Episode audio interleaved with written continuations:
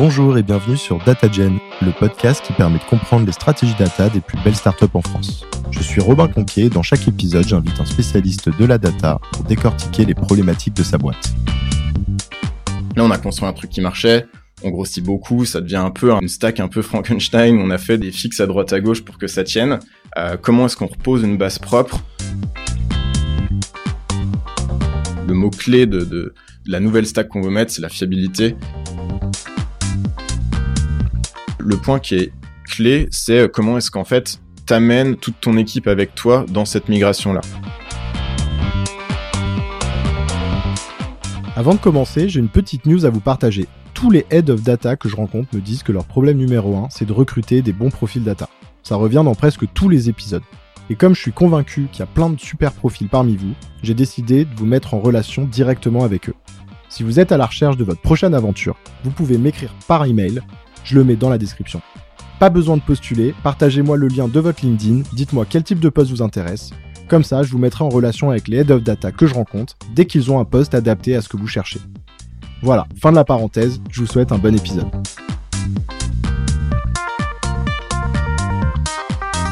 Alors aujourd'hui, je reçois Elliot, qui est Lead Data Analytics Engineer de Gorgia, et aujourd'hui, on va parler notamment de son plus gros challenge de cette euh, dernière année, à savoir la migration vers une approche data plus moderne, notamment inspirée de la mouvance Modern Data Stack, dont on a déjà pas mal parlé sur ce podcast. Hello Elliot, ça va Ça va et toi? Ça va, super.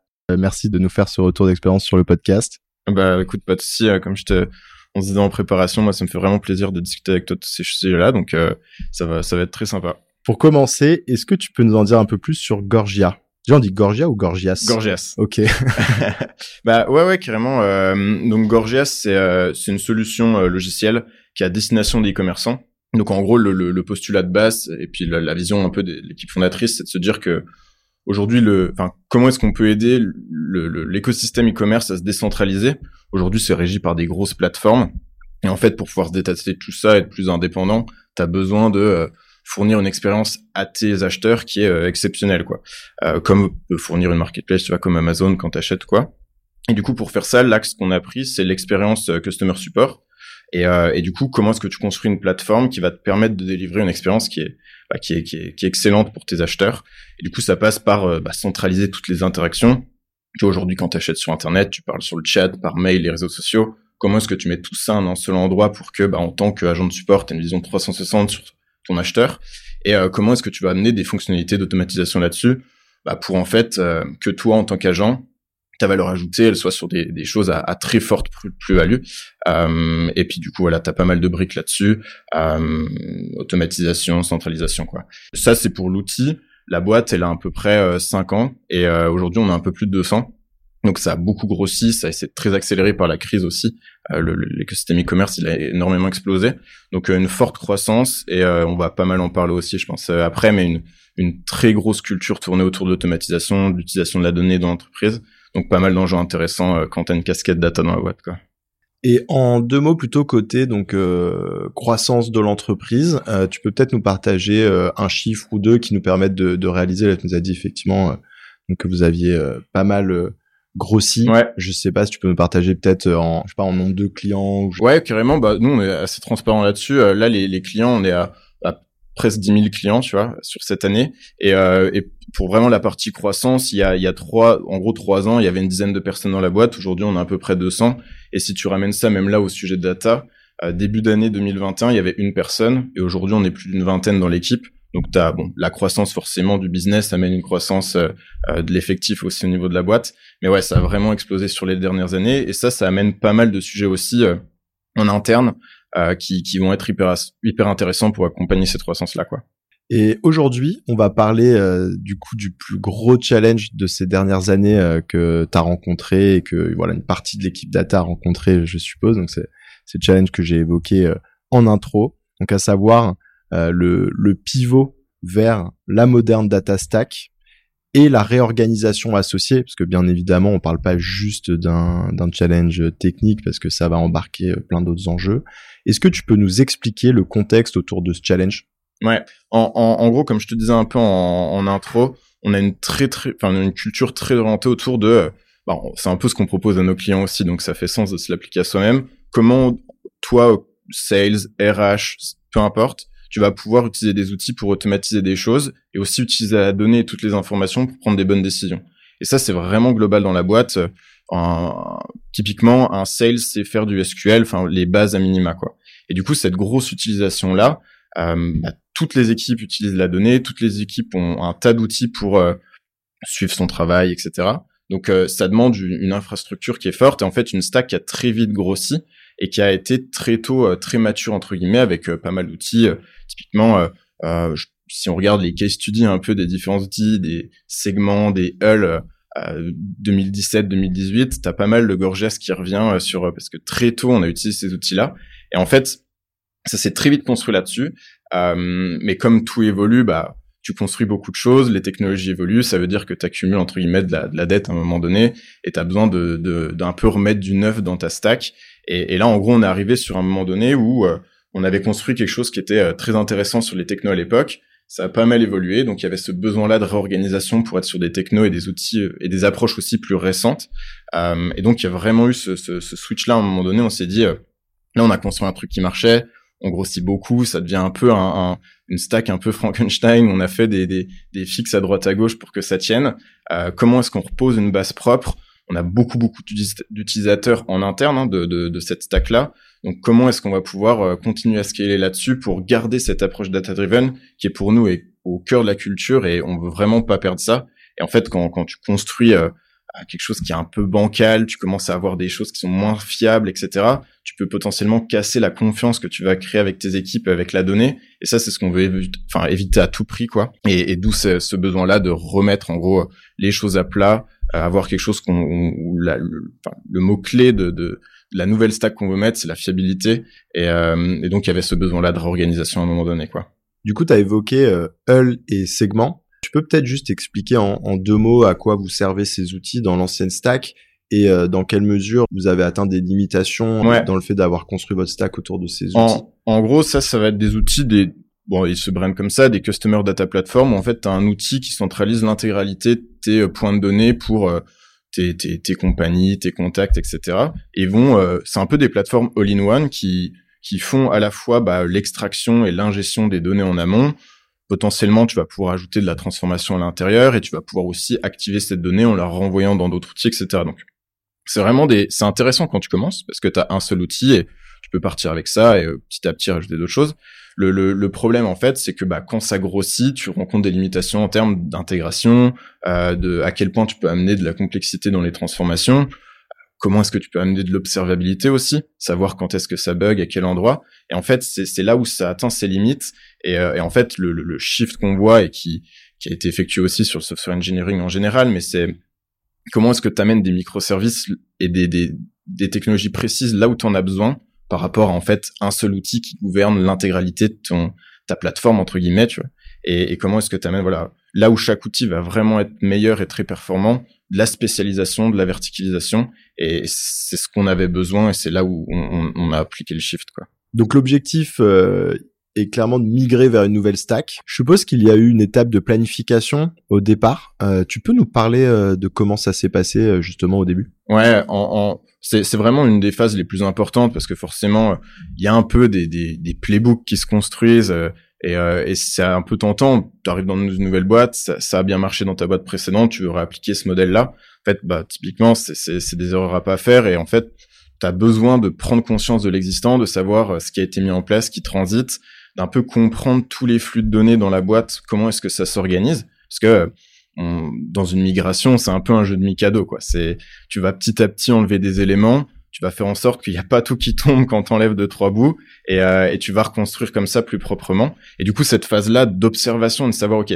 qu'est-ce qui se passe, qu'est-ce qui est important, d'où vient la donnée, comment elle passe d'un point à un point B, c'est hyper hyper important. Donc il y a vraiment une phase d'audit entre guillemets sur la partie euh, outils et aussi sur la partie utilisation, quoi. Et, une migration, c'est aussi une très bonne opportunité pour euh, remettre de la priorisation. Et euh, il y a peut-être des choses qui ont été mises en place il y a deux ans. C'est aujourd'hui, c'est une approche qui est moins intéressante. Bah, ça, ça vaut le, de le nettoyer aussi. Euh, est-ce que c'est vraiment utile, oui, non? Est-ce qu'il y a des nouveaux enjeux à anticiper? Quelle est la direction, la vision qu'on va pouvoir prendre pour aussi bah, mettre ça dans la stack qu'on va mettre en place, quoi?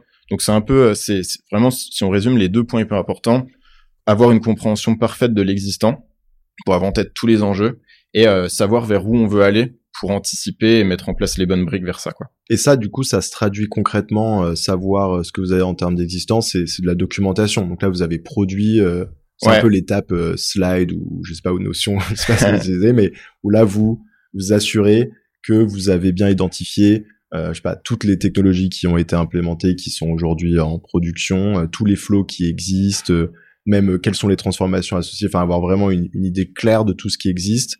Et pour chaque petite brique un plan d'action sur euh, ce qui va se passer ensuite. Quoi. Ouais, c'est donc cette partie planification, euh, ça passe effectivement, comme tu l'as dit, par de la documentation. Là où il peut y avoir un piège, c'est que la documentation, tu l'écris le lendemain presque, elle est devenue obsolète, quoi.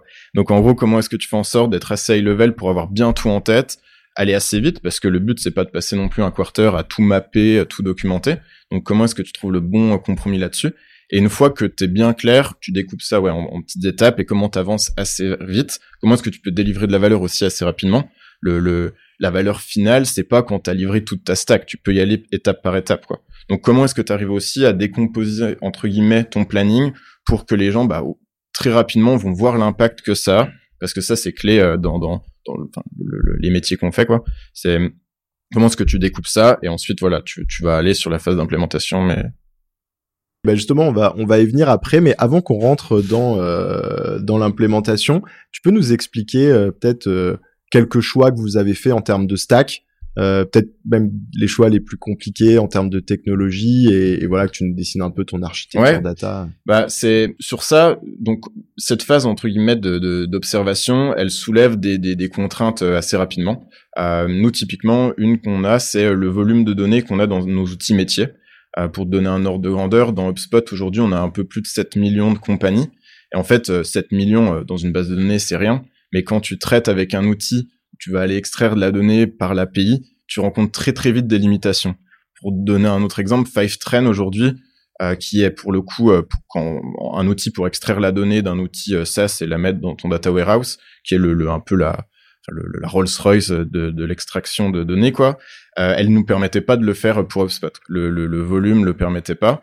Et donc en fait, c'est là où nous, sur la stack, on a un mix de solutions. Euh, on a un hybride entre du custom en interne qu'on va développer nous et des outils. Euh, on, on, a tendance vraiment plus à, à, à buy versus build, c'est assez important, euh, mais on a cet équilibre-là. Donc là, si on, si on balaye un peu la stack euh, sur, on va dire, moi, j'aime bien définir deux layers dans la stack. Euh, la première de base, c'est vraiment extraction. Donc là, on utilise Fivetrain et Airbyte pour extraire les données et les mettre dans le warehouse. On utilise BigQuery pour le warehouse, la transformation avec DBT, etc.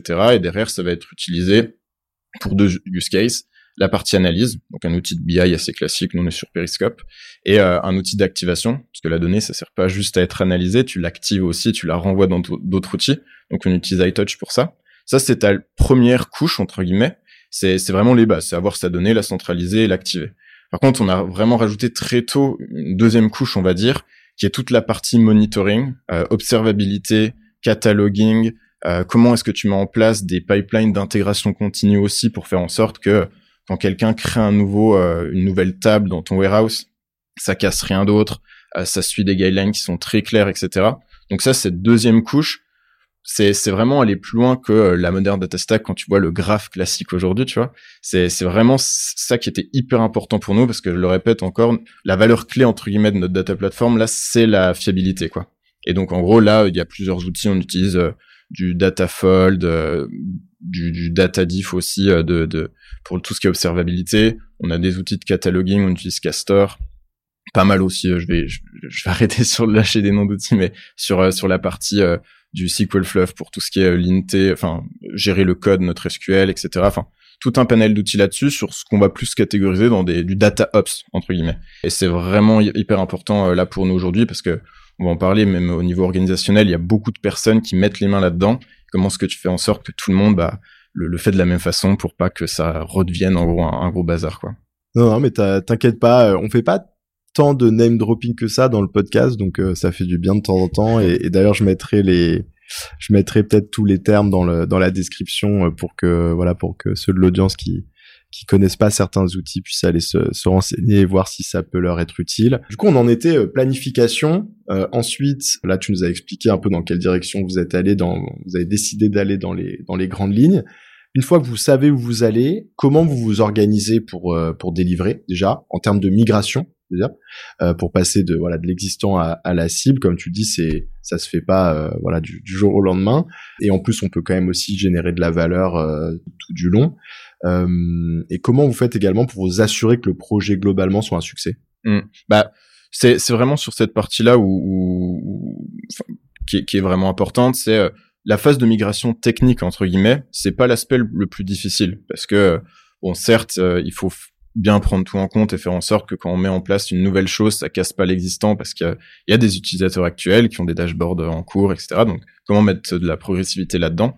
Ça, c'est la contrainte technique, on va dire le, le, le point qui est clé, c'est euh, comment est-ce qu'en fait t'amènes toute ton équipe avec toi dans cette migration là. Sur euh, pour euh, sans aller dans les détails de l'organisation pour en parler après, on a une équipe dédiée sur la data platform dans notre équipe et ensuite autour de tout ça, on a des personnes qui sont plus proches des équipes métiers, plus des rôles de data analyst qui vont utiliser cette plateforme là pour aider les gens à répondre à leurs problématiques avec de la donnée. Et, et du coup, comment est-ce que tu fais en sorte que toutes ces personnes et toute l'équipe data en fait t'embarques ces gens-là dans cette migration pour que demain, quand ils opèrent sur cette nouvelle data plateforme, ils comprennent les pourquoi, les comment et pourquoi on a pris ces décisions, comment ça marche aujourd'hui? Et donc nous, il y avait un gros sujet en parallèle de la migration technique, un sujet d'évangélisation auprès de ces euh, personnes qui vont utiliser la data plateforme euh, à terme pour euh, bah, leur faire comprendre pourquoi on a fait ces choix. Et là, ça passe par les, bases de comment on est arrivé, enfin l'écosystème est arrivé sur cette approche euh, comme on est passé d'une stack très monolithique à la moderne data stack avec plein de microservices, etc. Donc qui comprennent ces bases-là. Ensuite, qui comprennent euh, chaque outil, quel est leur rôle, pourquoi c'est important. Et, et, du coup, là, voilà, un gros sujet d'éducation et d'évangélisation là-dessus, parce que le, le en gros, l'output, c'est le, le, but, c'est d'avoir des données ultra fiables que les équipes, ils peuvent avoir confiance en tout ça. Et, et ça, ça peut pas se faire juste l'équipe data eng, l'équipe plateforme c'est toute l'équipe data qui, qui, qui, doit porter cette vision-là. Et donc, euh, dans la migration, la communiquer, c'est hyper, hyper important. Et donc, dans les faits, là, c'est des meetings euh, réguliers avec plusieurs sessions, peut-être sur différentes euh, thématiques liées à cette migration, euh, des enfin, des formations, cela, je veux dire des présentations, mais sur les outils, pourquoi à chaque fois on les a choisis, euh, comment les utiliser. C'est ça, en fait, c'est un espèce de, de liste de présentations que vous avez prévu de faire, que vous avez produite et que vous avez ensuite euh, réalisé auprès de toutes les équipes data. C'est ça, et ça, ça s'est fait vraiment en parallèle pour aussi prendre du feedback. Euh, c'est ça s'est fait en parallèle en partant des, des, des, bases pour aller progressivement sur la partie technique des outils. Et c'est quand même bien de mettre le pourquoi avant le comment on fait, quoi. Et euh, donc on a commencé là-dessus et ouais, c'est vraiment fait en parallèle. Et c'est vrai que c'est intéressant parce que ce sujet de l'évangélisation, il revient souvent et c'est pas forcément quelque chose qui est tangible et facile à, à matérialiser en mode tu vois euh, à quel moment on a fini. Euh, alors il y a peut-être pas besoin de trop le théoriser, mais en, en deux mots, en fait, il y a un moment où tu sens, à force de présenter, de faire ces présentations auprès des équipes, tu sens le, le switch et, entre guillemets le passage de ah on comprenait pas trop pourquoi on partait dans cette direction à euh, maintenant euh, tout le monde est onboardé, euh, les gens sont même certains excités. Alors il doit toujours y en avoir une petite partie qui qui va qui va résister jusqu'au bout et qui va dire non non j'utiliserai pas cet outil mais mais euh, voilà, c'est quelque chose d'un peu voilà informel qui se fait euh, petit à petit. Ou est-ce que vous aviez une approche plus rationnelle de faire des questionnaires, je sais pas, d'essayer de savoir si tu vois ce que je veux dire? Ouais, ouais, non, mais c'est c'est intéressant. Je pense sur l'évangélisation, ce qui est, enfin, même l'éducation en général, ce qui est bien, c'est de systématiser les choses. Nous, typiquement, tous les 15 jours, on a euh, une session qui est bloquée de knowledge sharing, où en gros, on va parler d'un sujet data à l'ensemble de l'équipe. Les sujets évoluent au fur et à mesure en fonction des sujets, mais on sait qu'une semaine sur deux, on a on a ça quoi. Et, euh, et ça, c'est important. Et ensuite, ouais, comme tu disais, bah, derrière, euh, t'as as des personnes qui vont hyper enthousiastes, euh, qui, qui comprennent le pourquoi du comment. En fait, t'arrives à, à, avoir un peu une idée de est-ce qu'ils ont compris quand tu vois derrière dans les questions les choix qu'ils font que vraiment ça a été assimilé. Typiquement, le, le, choix d'un outil ou comment est-ce que je vais faire, je vais, je vais mettre en place cette action. Ça, ça crée directement des bons automatismes et je pense ça, ça passe en, en comprenant le pourquoi encore une fois, quoi. Lorsqu'on s'est parlé la première fois, tu m'avais dit que cette migration avait nécessité aussi une grosse réorganisation. Tu peux nous en dire un peu plus là-dessus? Ouais, bah peut-être déjà là sur pour parler vraiment côté organisationnel comment on, on, fonctionne pour rajouter un peu de contexte là-dessus, peut-être la particularité chez Gorgias de l'équipe data, c'est que c'est global dans une équipe ops. Et en fait, aujourd'hui, on a à la fois la partie data et la partie ops qui sont euh, qui sont communes. Euh, donc, tu vas avoir euh, la partie vraiment data analytics où euh, derrière, bah, t'as toute ta data stack, t'as tes dashboards, etc. Et la partie operational analytics où là, c'est comment est-ce que tu fais en sorte de mettre la donnée directement dans les outils où euh, les, les, gens l'utilisent. Donc typiquement, un sales aujourd'hui, quand il passe ses calls, il, regarde pas l'outil de BI pour savoir euh, qu'est-ce qui a mieux marché. Par contre, il va être dans son CRM et tu peux pousser des data points intéressants directement là-dessus. Et euh, nous, il y a une très très grosse utilisation de cette approche-là. Et le split, il est à 50% en termes d'initiative de projet sur des sujets Ops Analytics versus Data Analytics. Quoi. Et donc en fait, l'équipe s'était structurée autour de ça avec des profils très polyvalents et un peu à l'image de la stack, où on utilisait une data platform qui faisait un peu de tout, euh, mais un peu de tout de manière moyenne, tu vois.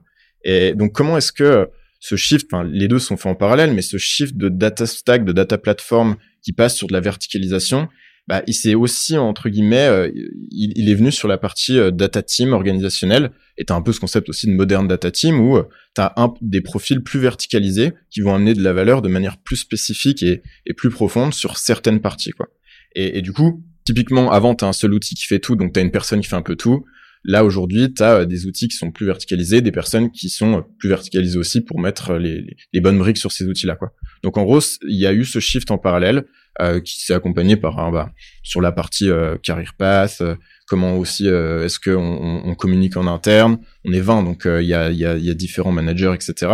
Et les deux sont faits ensemble et de manière cohérente par rapport aux outils qu'on utilise. quoi.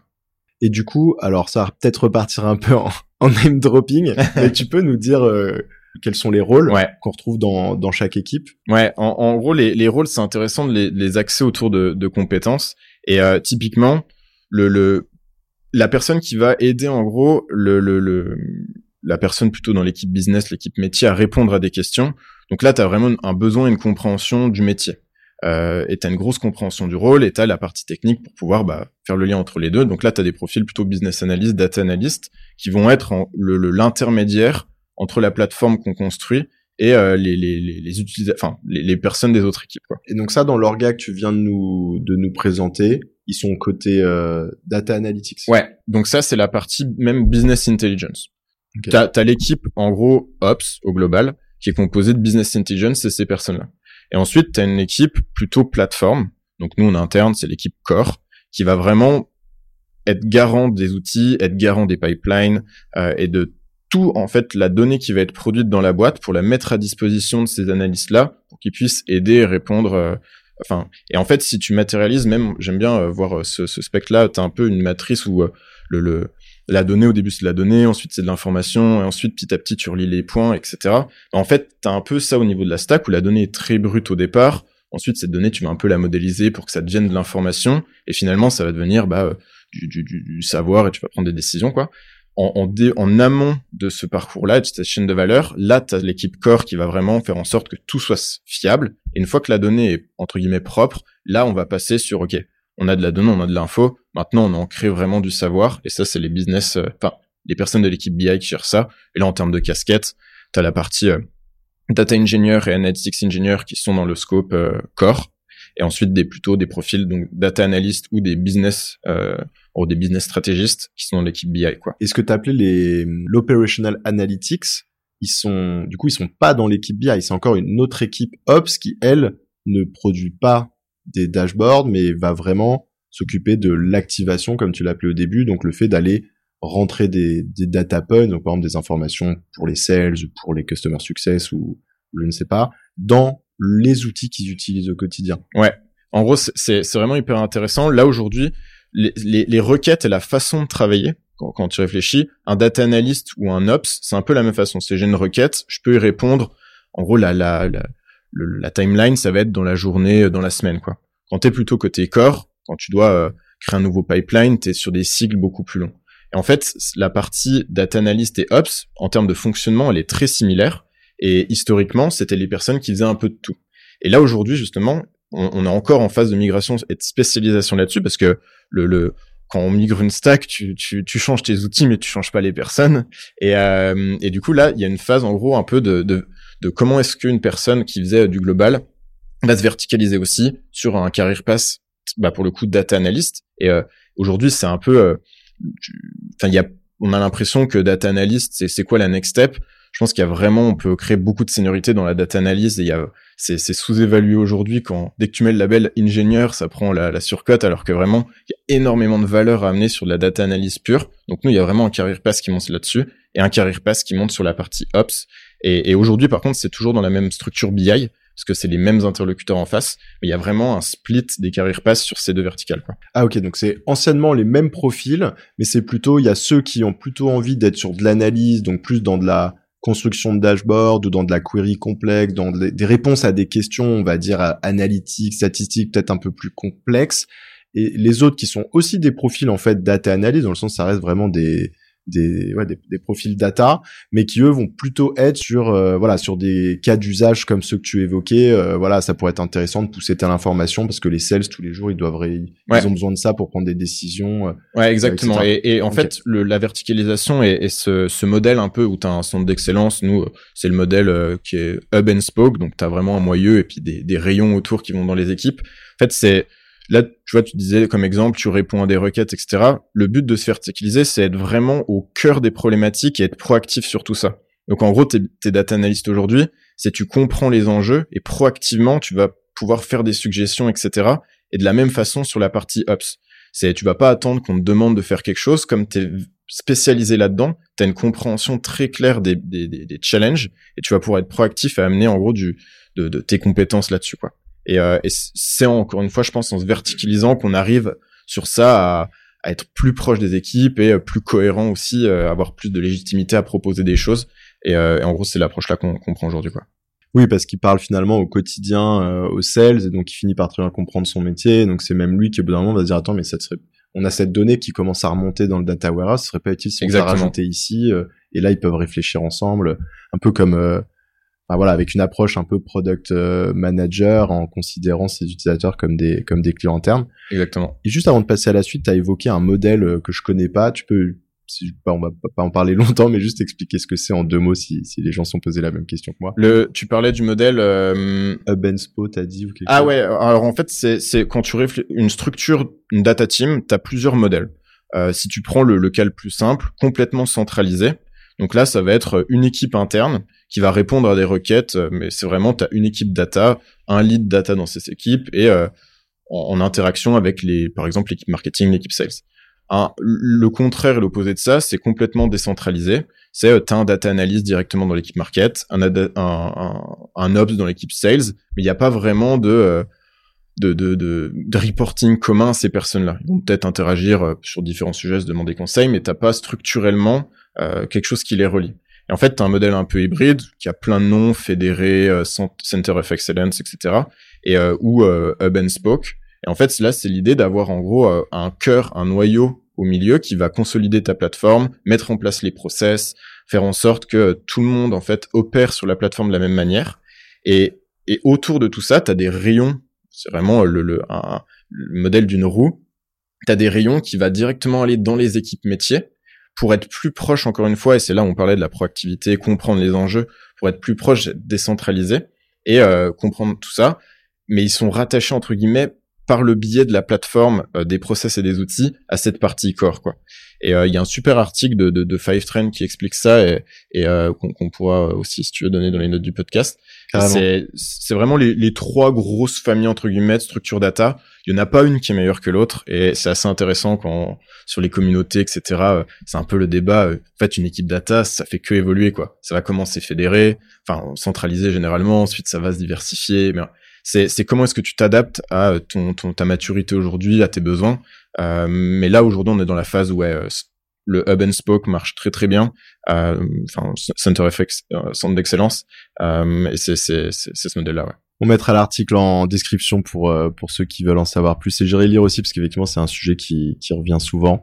Et je connaissais pas ce terme. Quelle a été selon toi la plus grosse difficulté dans le cadre de cette migration? Ouais, euh, bah comme on disait sur, euh, on, a beaucoup d'utilisateurs. c'est un peu classique dans une migration. comment est-ce que tu fais en sorte qu'au moment où tu mets tes nouvelles briques, il y ait rien qui casse quoi et euh, t'es du delivery en continu en fait. et quand tu parles de données, c'est bon, tu changes des systèmes, etc. Mais ce qui est important en fait, c'est que la table qui est produite à la fin, quoi, la fin de ton, ton, ton cycle de ta donnée, soit la même quand tu as changé toute ta plateforme.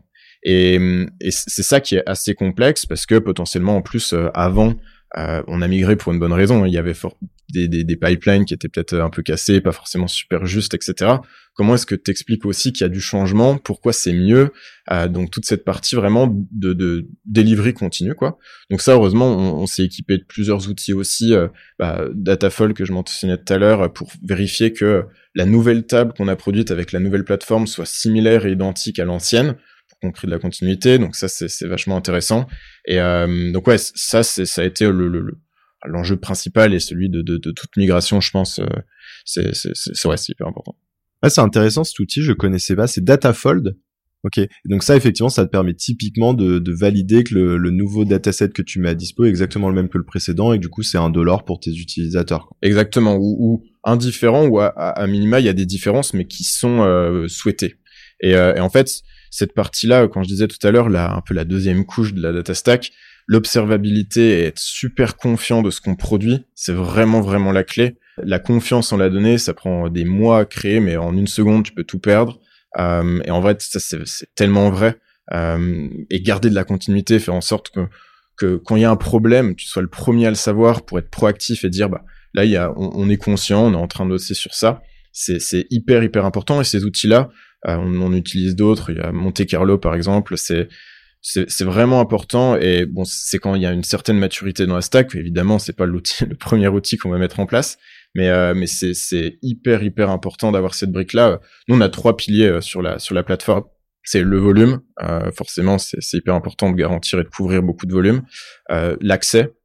Si si demain quelqu'un est pas enfin peut pas comprendre les données ou même ne pas y accéder, ça sert à rien. Et la partie trust, euh, fiabilité, qui est, qui est vraiment vraiment vraiment la base de tout quoi. Quelles sont les prochaines grandes étapes pour le département data de Gorgias? Ouais, bah, bah c'est intéressant, ça, ça, me fait un peu la, la, la, transition. Là, on a vraiment mis en place toutes les différentes briques.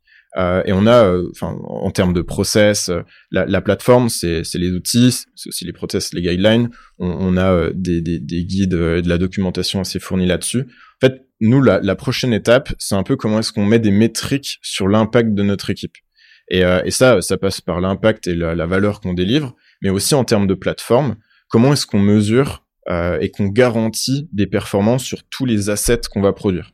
Par exemple, comment est-ce qu'on peut être sûr que le, le, nous on fonctionne avec des data marts, donc en, en gros des, des, des, des, bases de données euh, métiers. Comment est-ce qu'on peut être sûr que toutes les tables qu'on crée pour l'équipe marketing toutes les trois heures, elle est rafraîchie. Et, euh, et sur ça, on garantit de, euh, enfin, de, la fiabilité. Euh, mais comment on le mesure à long terme? Comment on s'améliore aussi là-dessus? Comment on prend du feedback envers les autres équipes avec un système de NPS aussi, mais pour la donnée en interne? Donc c'est vraiment toute cette brique là, enfin qu'on, ça va être le focus du, prochain quarter euh, pour mesurer notre impact et puis s'améliorer aussi en tant qu'équipe. Quoi. Oui, c'est notamment la mise en place des services level objectifs. Exactement. On en parle, euh, on en parle pas mal avec Emmanuel euh, dans l'épisode avec Blablacar. Très cool. Bah écoute, on arrive sur les dernières questions qu'on va euh, se faire un peu rapidement. Donc vraiment question-réponse parce qu'on on déborde. Est-ce que tu as une recommandation de contenu à partager à nos auditeurs? Euh, alors des, des, contenus, bon, ce qui est, on a vraiment la chance de, de aujourd'hui d'être dans un écosystème qui partage énormément. Bah, le, le, la preuve avec ce podcast. Moi, le format podcast, j'aime beaucoup. Il y en a un, euh, c'est euh, The Data Stack euh, Show, qui est, qui est assez intéressant, qui est, qui est en anglais, qui, est, qui vient ouais, de Ruderstack, qui est une plateforme open source. Euh, ça, c'est vraiment pas mal. Et peut-être si, si j'en donne une, une deuxième, euh, on me demande souvent comment je fais ma veille sur les outils, etc. Et en fait, je me suis rendu compte que beaucoup de choses passaient par LinkedIn et se construire un, un, un fil d'actualité LinkedIn qui est, qui est intéressant, qui, est, qui amène du bon contenu, c'est, hyper. Euh, on peut trouver beaucoup de valeur là-dedans. Et du coup, je suis pas mal de personnes euh, et, et, en ce moment, euh, je, j'essaie de suivre des personnes qui ont des avis très très différents là-dessus.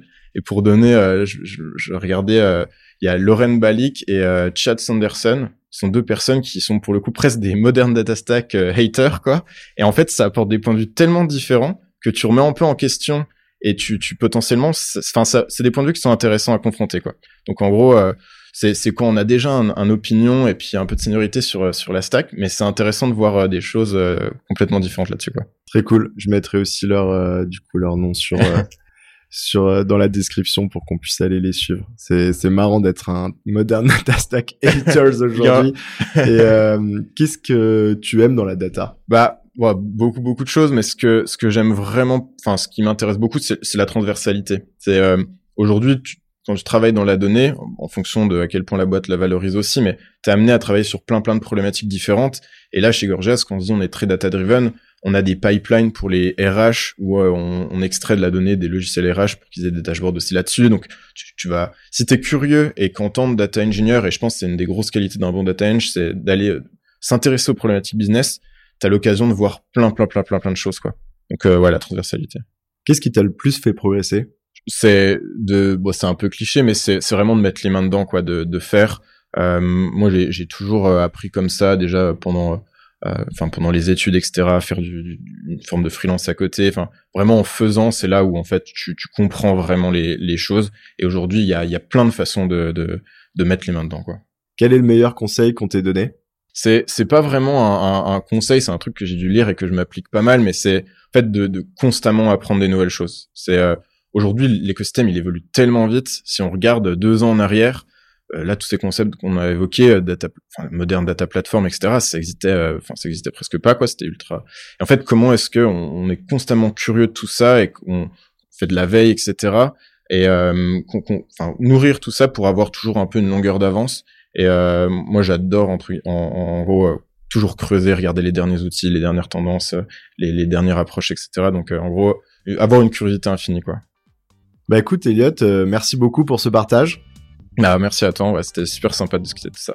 Et à bientôt. Ouais, salut Merci d'avoir écouté cet épisode. Avant de conclure, j'ai un petit service à vous demander. Si ce n'est pas déjà fait, est-ce que vous pourriez mettre 5 étoiles et un petit commentaire sur Apple Podcast? C'est ce qui m'aide le plus à faire connaître DataGen et donc à attirer des invités exceptionnels. Merci et à bientôt